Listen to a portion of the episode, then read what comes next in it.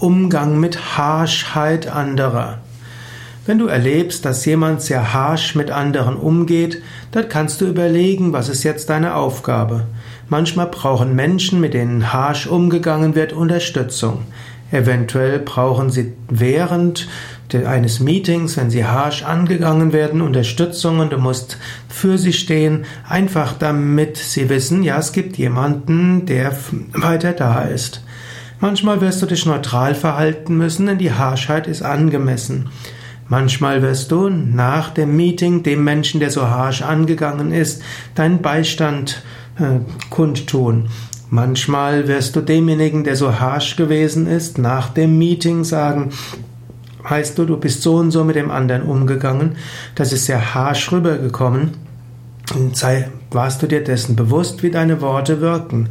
Eventuell wirst du dem Menschen auch nachher sagen, du brauchst auch die Unterstützung von anderen. Selbst wenn du dort nicht Unrecht hattest, so wie du es gesprochen hast, so wie du es gesagt hast, werden andere Menschen schon wegen deinem Ton dort Gegner sein. Es wäre vielleicht klüger, wenn du das Ganze verbindlicher ausdrückst.